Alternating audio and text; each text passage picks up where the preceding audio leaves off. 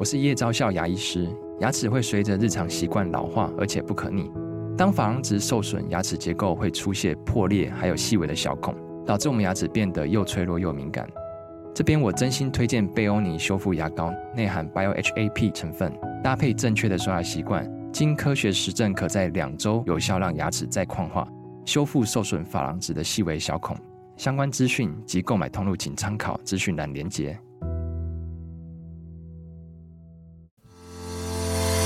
刚好你点进来听，刚好我想说点什么。大家好，欢迎收听《刚好遇见你》，我是赖芳玉。每集我将为您带来轻松、舒心跟专业的多元角度，我们一起来聊天吧。你为什么要叫厌世心理师？我又问了一次，你不太鼓励人家向上。为什么社会上充斥了这么多鼓励，然后我们的社会还没有变好？其实我觉得从现象来说，就是就没有用啊，就这么正向，可能没有什么什么什么用处。这样，你知道我这整个礼拜都每天都看同样的新闻，嗯、那我发现台湾的媒体好像都会在一窝蜂的报同一则新闻。对对，就就是大家好像都选择关注嘛，毕竟我们有很多不知道的事。那这个跟厌世没有关系吗？就是说我已经很苦了，然后还喜欢看人家受苦，这是怎么回事？我觉得这有一点点像是说，如果说，哎，赖律师，你跟我讲是同一件事，对不对？没关系，连上一则跟这一则都差不多，都是一个很苦的事。对对对，所以我在想，就是为什么大家那么关注这件事情，是因为这件事情可以让我们放好多的负面感觉。对，为什么？因为我们平常有一股痛苦，没有地方可以去啊。对，哎，有道理哎。所以你看哦，我们看到那个新闻，明明是一个不幸的事，嗯，对不对？都是一个很揪心的，嗯。但是我们又爱看又爱骂，是因为我们很多的这种情绪没有地方放，是这样吗？其实某一个部分的话，我真的会这样子理解，嗯，因为我常常会遇到一些状况的时候，我会发现对方是想找一些机会来发脾气。哦，因为我自己也会这样子啊，我好像有跟赖律师分享过。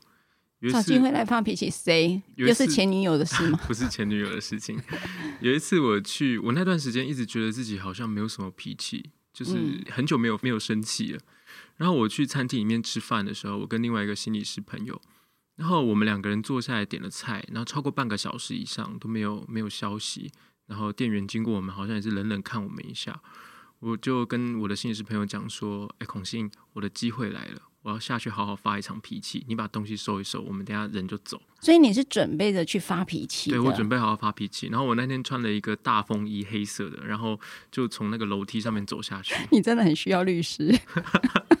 然后我就走到那个厨房门口，我就有一点大声的讲说：“请问楼上二桌的菜做了吗？”嗯。然后我本来预期就是那个店员会给我一个不太好的态度，没想到那个煮菜的阿姨就说。在做了，在做了，不好意思。然后让人久等了，今天刚好前面的客人很多，我就说，嗯，好，谢谢。我就我就回到楼上，你这个小屁孩，我好生气哦！我我在气说啊，怎么不给我一个机会可以大发飙一下？嗯，对啊，我我有意识到一件事情，就是在生活当中有好多这种事情，你不舒服，对，让人家感觉好厌世。可是你把它讲出来，好像又。太没品了，太小屁孩了，就是就是素养不太够的感觉。我现在是想象一个穿着黑色风衣的小屁孩，等着要发人家阿姨的脾气，只有败兴而归，因为人家对你太好了。对，所以我知道很有礼貌的回他，我就说辛苦了，不好意思。你的小屁孩，马上的，好没用哦，很没用哎。对啊，哦，就是这个年年头，大家都太有修养了，然后大家都太懂得应对进退了，嗯，所以就没有什么机会可以大发飙。哦，所以你觉得，呃，新闻媒体为什么别人的不幸我们那么喜欢看？就好比有一些那种八点档，有没有那种几几还他灰呢？他就特别的吸睛，会不会也都是一个泄愤呢？对，我觉得一些很明确的一些标的，嗯、我觉得是让我们心里面的那些不满跟厌世的感觉有地方可以去。嗯，因为今天赖律师说要聊前女友的事情，自己跳坑。但是因为这个经验，我当时候文字把它记录下来。但是我跟一些朋友们有去 debrief 这件事情，所以有一些东西印象是深刻的。我记得结束的时候，我坐车子回台北，在车上的时候我就一直听歌。你说分手的那一天吗？不是分手那一天，是记得是他告诉我他要结婚的那一天。诶、欸，他真的觉得你心脏是很大颗的，所以他要结婚还告诉你，他是发了喜帖还是用什么方式告诉你？哇，这个前端的故事也蛮精彩。就做一个心理师，其实现在是接受全台湾各地，如果说大家有想。呃，跟我的专长有关的主题的话，可能会找我去演讲，嗯哼，或者是做一些治疗工作，或是工作坊等等的。那一天是这样子的，就是我的前女友服务的单位，嗯，然后他们想要办一个一个讲座，所以就邀请前女友邀请你去演讲。那你前女友是有男朋友的状态吗？呃，那个时候已经准备要结婚啦，所以有未婚夫的状态。对对对，但是这是很专业的事情啦，就说他们有一个需求，那那个讲题是我的专长，嗯，所以说就答应了，就说，哎，我心中就有一个想法说，你敢邀我就敢去啊，好，那也给了钱嘛，所以有什么？你是要去看她男朋友吗？没有没有没有，她她男朋友不是他们机构里面的人啊，OK。所以就就想说就去嘛，接到邀请到实际要去的过程当中，当然就是自己也在想很多胡思乱想啊。就像我想赖律师，你听到也觉得哎，这个我好想知道你的那个心里的 OS 是什么。我当然也会想说，嗯、呃，这么多年了，是还想当朋友吗？还是说那时候已经相隔几年了，分手到再联系，那时候已经是。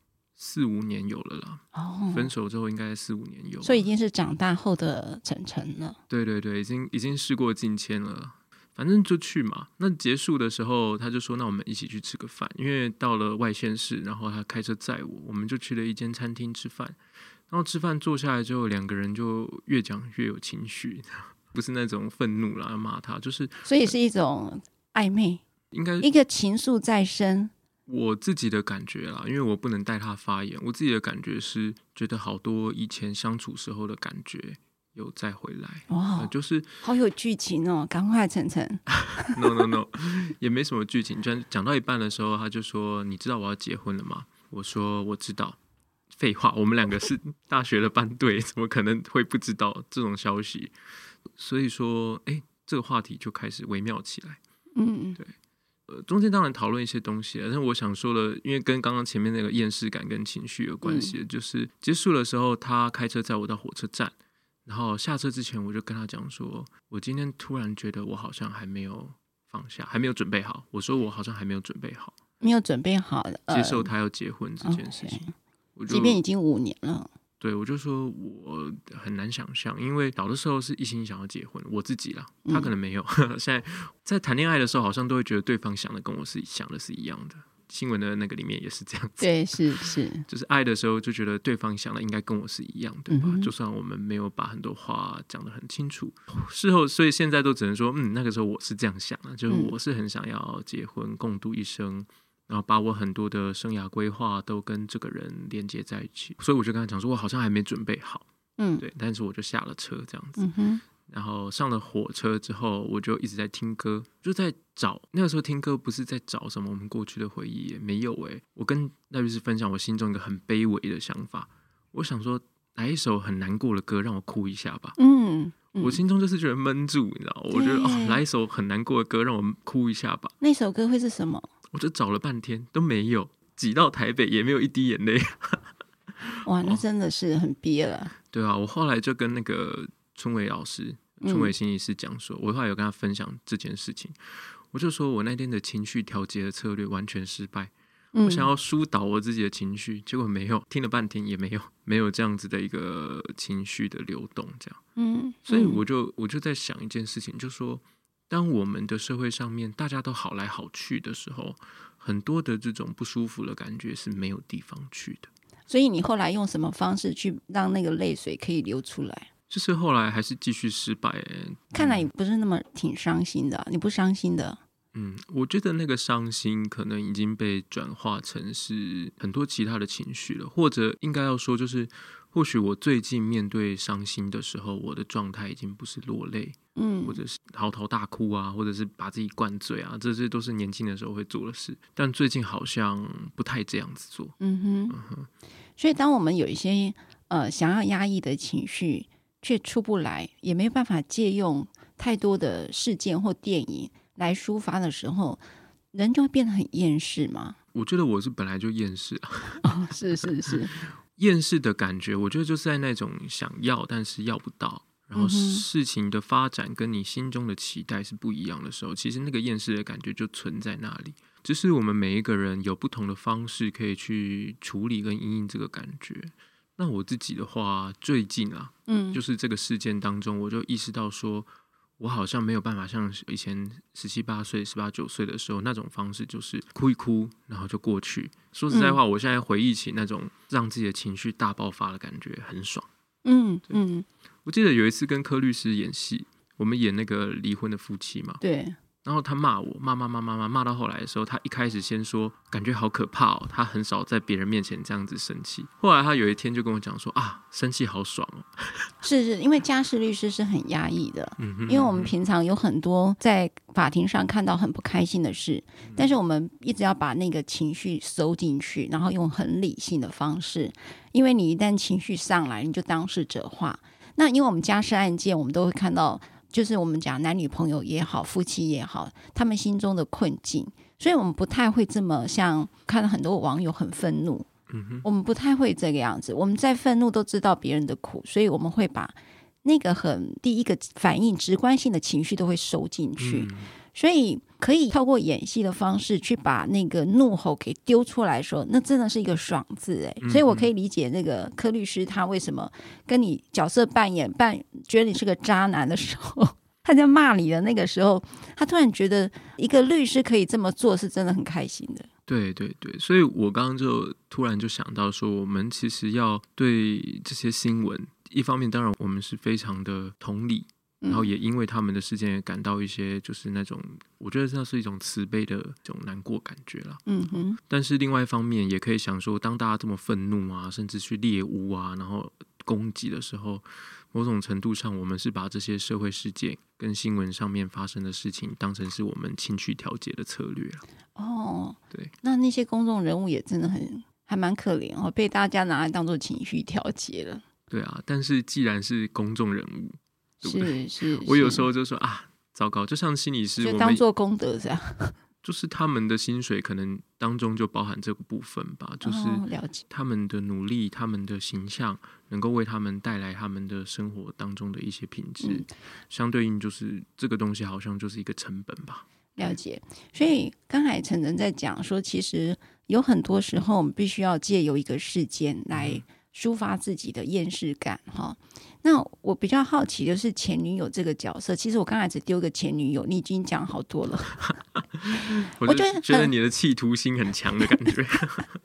我很想理解哦，就说你知道我们有前妻、前夫嘛，前女友，人家都说前女友是一个，总而言之，这个前妻也好，前夫或前，就这个“前”这个字，就让人家很害怕哈，就似乎好像这个角色会有带了很多的秘密，他是随时可以绝地大反攻的哦。这个当然这是一个观点，我我想要再问一个观点是指，难道分手之后不可能当朋友吗？我觉得我有努力了，嗯，我也我也感受到说，像我的有几任的前女友的话，我觉得我们是有努力的，就是在一些场合我们会遇到的时候，还是对彼此是友善的态度，嗯。但是有我自己的经验是，可能我谈恋爱的习惯吧，所以让我还是会觉得有一点尴尬。然后我们不尴尬，好像身旁的人也有一点尴尬。嗯，但我想赖律师，你指的可能是更激烈的，就是那种分手之后能不能不伤害对方？哦，那个是我等下问的第二题。我只是想问你，为什么要去参加前女友的婚礼？我干脆直接问你了。我那时候也有一个想法，就你刚才不是觉得是还没有准备好？那么喜帖发给你了。当然，我也很好奇，你前女友为什么要发喜帖给你？因为在我问你之前，我才问另外一位女性朋友，她跟我讲，她不会干这种事的。我真不知道哎、欸，她她她为什么要发喜帖给你？这件事情，她不是发喜帖给我，那是什么？她是用工作，她是刚好我们先不要是不要讲说她用工作的名义找我去，就是刚好有一个工作的机会，然后她要当面告诉我这件事。她先前没有发讯息给我。然后没有、oh. 没有发喜帖给我，他是当面要告诉我这件事情，所以我有时候会在想说，这是不是也是我们彼此想要给我们的那些很亲密的关系一个结束的感觉？哦、oh.，所以在五年后，他来告诉你，借有一个工作的可能性来告诉你他的现在情感的状态。嗯哼，可是你也跟他讲说，你并没有准备好他要结婚的事。但是他还是发了喜帖给你。他在当场、哦、OK，没有，不是喜帖，他还告知你邀请你到他的婚礼吗？对，他其实，在我们吃饭的时候，就是在上车之前吃饭的时候，他就讲，然后他就说：“那你要来参加我婚礼吗？”然后我那时候心中的第一个想法是说：“你敢邀我就敢去啊！”嗯、我说：“好啊，你敢邀我就敢去啊！”啊，答应之后慢慢咀嚼，才觉得好像答应的太快了。对，因为你知道你是同班同学，其实周遭的朋友都知道这么一段呢。还有更好笑的啊，就是当天去的时候，其实他们是在很南方嘛，跟我的家乡、跟我们们认识的这个生活圈很远的，所以去那边参加婚礼的时候，我们班上同学到的也不算多了。嗯哼，然后就他也很用心帮我排在一桌，相对比较没那么尴尬，是我的朋友或者是一些我们不熟悉的人的地方。嗯哼，然后我就有一个印象，是他有几个姐妹淘。那几个姐妹淘，我其实不认识她们，是她在认识我之前就很好的朋友。然后我我不认识她们，可是她们可能都听过我，嗯，所以我就有一个画面是她们突然认出我，他们说那个人，就大概是这种态度吧。我就哦。我其实对婚礼当中的很多画面是很有印象的，因为我在过程当中一直在咀嚼这一切的感觉嘛。嗯，然后咀嚼说：“哦，我看到新郎自我介绍的时候，然后我看到他们一起穿着礼服出来的时候，我的心里面跑出来的画面。”然后我的那些感觉，对呀，你不会觉得那应该是你站的位置吗？对啊，当然会有这个感觉啊，就会想说啊，如果当年怎么样的话，也会有这个想，一边在吃饭就想说，如果当时候我说话不是说那句，如果当时候我的决定不是这个，那是不是现在我也有机会跟他经历这一段一切的过程？嗯哼，对啊。小时候看那些年我们一起追的女孩的时候，哦，那是你小时候哦，没有啦。我的我的口头禅是小时候，就是过去，就是小时候，是是，就是当年看的时候，那时候真的蛮年轻的啦，就学生时代的时候看的时候不太懂，嗯，就是好看，这样好看，然后也当然也有一点 feel 啦，会想到自己喜欢的人什么的，但是有一些画面是不懂的。那他当中有一段婚礼戏嘛，嗯，有他那个电影当中有一段婚礼戏，那个对啊，对。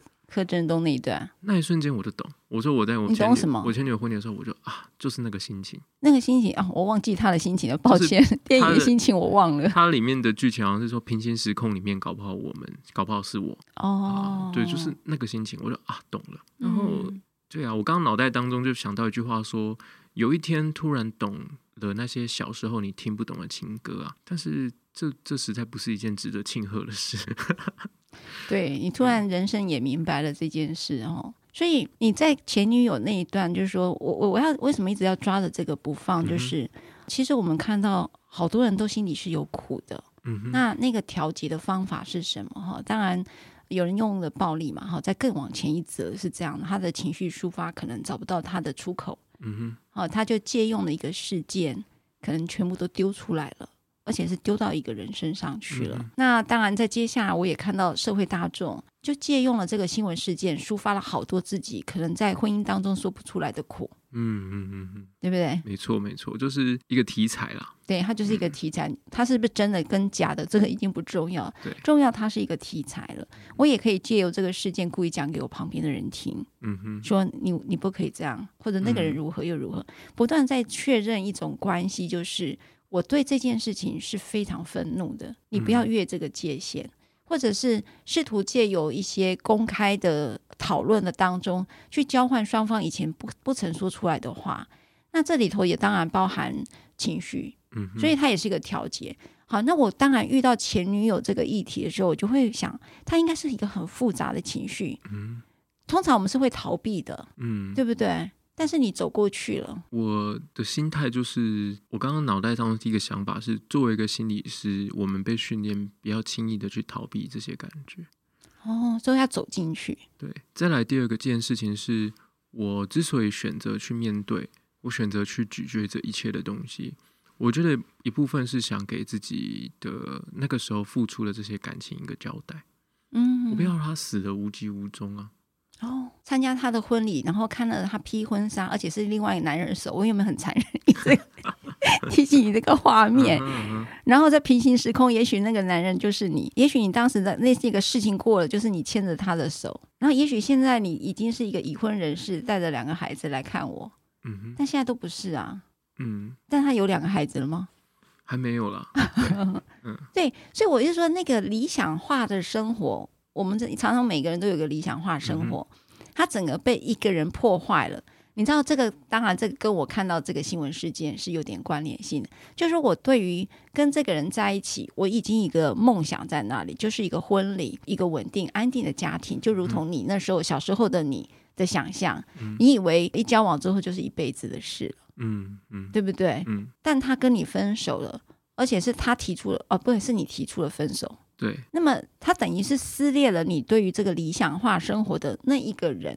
你知道，通常我们是愤怒的，嗯，我们是悲伤之外又很愤怒的。我一直看到，每次我在处理那个离婚的议题、分手的议题的时候，我都看到那不愿意离婚跟不愿意被分手的那一方，都有一件事情：你怎么可以一手毁掉他？你凭什么毁掉他？嗯，这是一个至少在那个那个不愿意放手的那一方的心里面，这是一个有我也有你的蓝图。是，这是很多张未来的照片。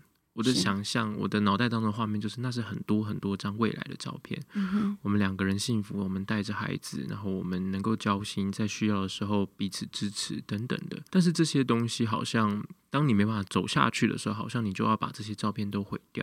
是，嗯，但是我有一个想法啦，就是在我心中，我现在还是觉得，就是当时候不是我们两个人任一方决定要结束这个关系的，嗯哼，嗯，因为让这个关系走向结束，不会是当中的任一个人的决定，嗯哼，纵使以新闻事件来说好了，好像我们大家都觉得当中的某一方做了一些对不起另别人的事情，对不起他的另一半的事情，但是我想说的是，在我心中一直相信这是两个人共同。建构出来的一个关系的样子，是的，是的，对，所以我也觉得我心中有有愤怒，有啊，然后也有失落，然后很多的痛苦的感觉。但是我觉得我选择相信的是，这是我们两个人都应该要承担的责任。嗯哼，既然如此，就不会只是他的问题，或是我的问题了。嗯，嗯，你知道，如果是你女朋友，你的前女友，看你走到这个喜宴这一刻，我有两个想象：有人会来砸锅的，嗯，来闹场的。哦，对不对？就是说，他们结婚有有人有意见嘛？那也许你就是举手的那一位，嗯嗯，对不对？好多那个，我我记得电影好像好多这一幕哎，很多这种场面。对，但是你走到那边，我也另外一个想象，我如果是前女友，我会觉得你来，我至少明白我跟你是真正的和解，因为你真的是来祝福我的，嗯嗯，我就没有那么多的罪恶感。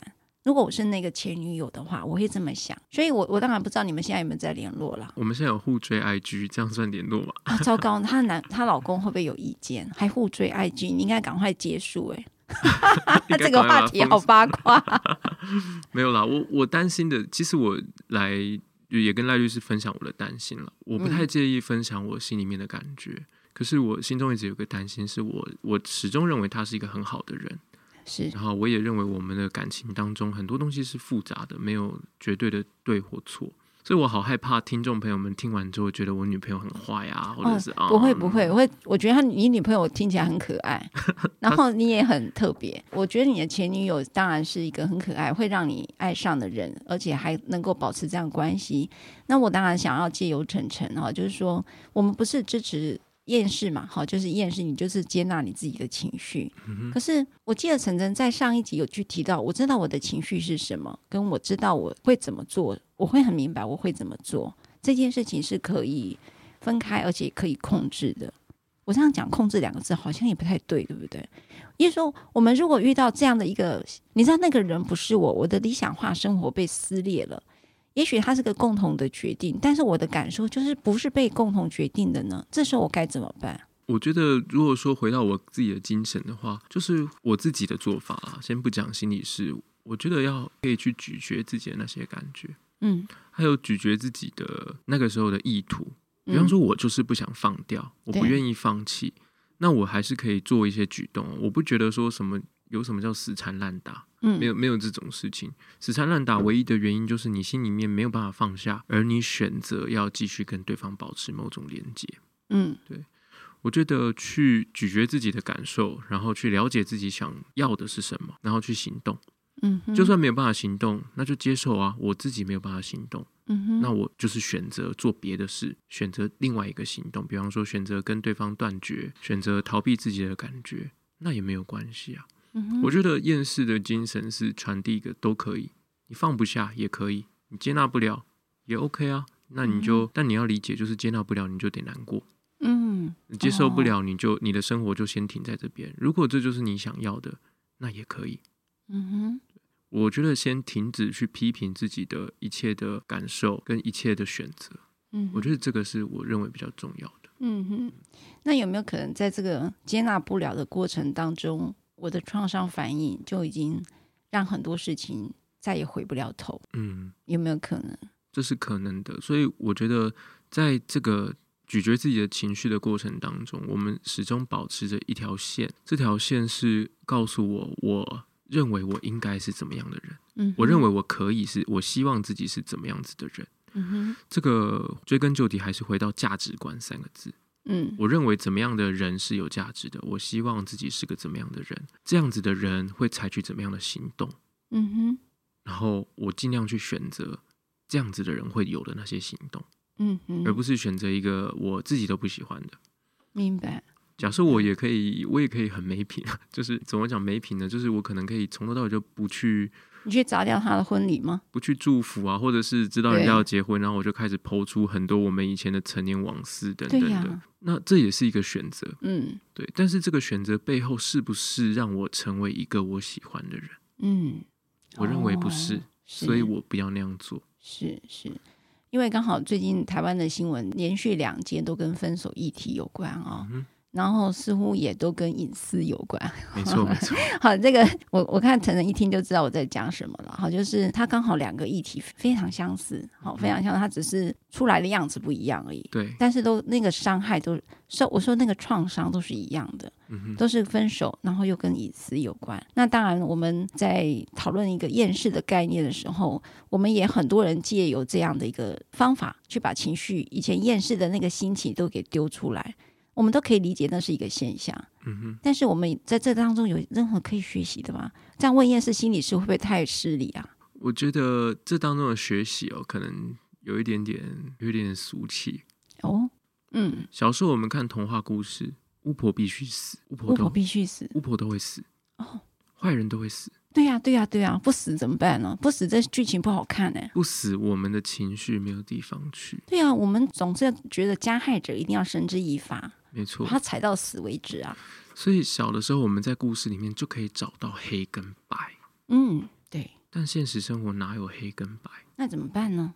所以痛苦之处就在于，我们大家都必须要去经历一个融合的过程。我们必须要理解到，没有黑跟白。所以你的这些情绪，你往这个人身上倒，你势必会有一些不公平的地方。嗯。我们要对自己的这些没有办法全黑全白的这个现况有所接受。就接受吧，你其实不应该这样攻击他。嗯，你你你的攻击是有时候是没有道理的。嗯，对，所以你要这样做，那你就要接受自己有的时候其实没有那么有道理哦。嗯，你要去承担这个责任跟这个感觉的。是，嗯，所以我觉得这次的新闻呢，对我来说有一个很好的启发，就是告诉我们没有全黑全白的。是的，没有全黑全白的。然后，但是我们都一直在找全黑跟全白。对，那是心理的惯性。那样子的惯性，就是让我们变得单纯而原始。其实我们说一直在找到那个最后的剧情的 ending 是什么，嗯，所以我们都希望全黑的那个那一方，当然就是绳之以法，嗯哼。那就像我们司法当中大家的挫败，就是我们都会认为这里头一定要有个坏人，不管他是谁。嗯、对对对对，就像所以我们知道司法当中，你就会知道发生了一个悲剧，我们一定要抓到一个坏人，嗯、真的不管他是谁，嗯，嗯，不管他是不是真正的那个人。我们都需要那个人来为这个情绪整个做祭祭品。嗯哼，这个就是我们觉得最可怕的直观性的情绪。嗯，那那个我我理解那是一个集体的创伤，所使然的。但是要找那个祭品的时候，我们都得共同承担了这件事情。没错，没错，对不对？对。所以我觉得回过头来是让我们学习去接受了。接受什么？接受，接受我们不是全黑全白。接受没有人是全黑全白的。明白，明白。嗯、我陈晨，你一直在刚才讲调节情绪啊，你有很好的歌声。请问在最伤心的时候，你会唱什么歌？你知道你你歌声非常好听的。我我一直说你的声音像杨宗纬耶。杨宗纬吗？我我不确定诶。我我唱歌应该就不不像杨宗纬了。啊，真的吗？我听看看哪里像不像杨宗纬？没有没有他那么厉害。你没关系，我来帮你，我来听看看。我想到我去前女友的婚礼的时候，因为提早一天到了那个县市去，事实上我提早了好几天，我请了好几天的假，因为我要先在那边酝酿情绪。然后我人生第一次去按摩，也在那边，就是就先去按摩，那个什么心理的伤，身体会记住，所以我先去按摩，想说先那个。所以你要去参加婚礼前，你做了好多修身养性，对对，对，代谢了一下，然后买了面膜，晚上有敷，这样去前一天敷脸，前一天去的时候还敷脸，然后晚上的时候我在路旁，然后我就呃。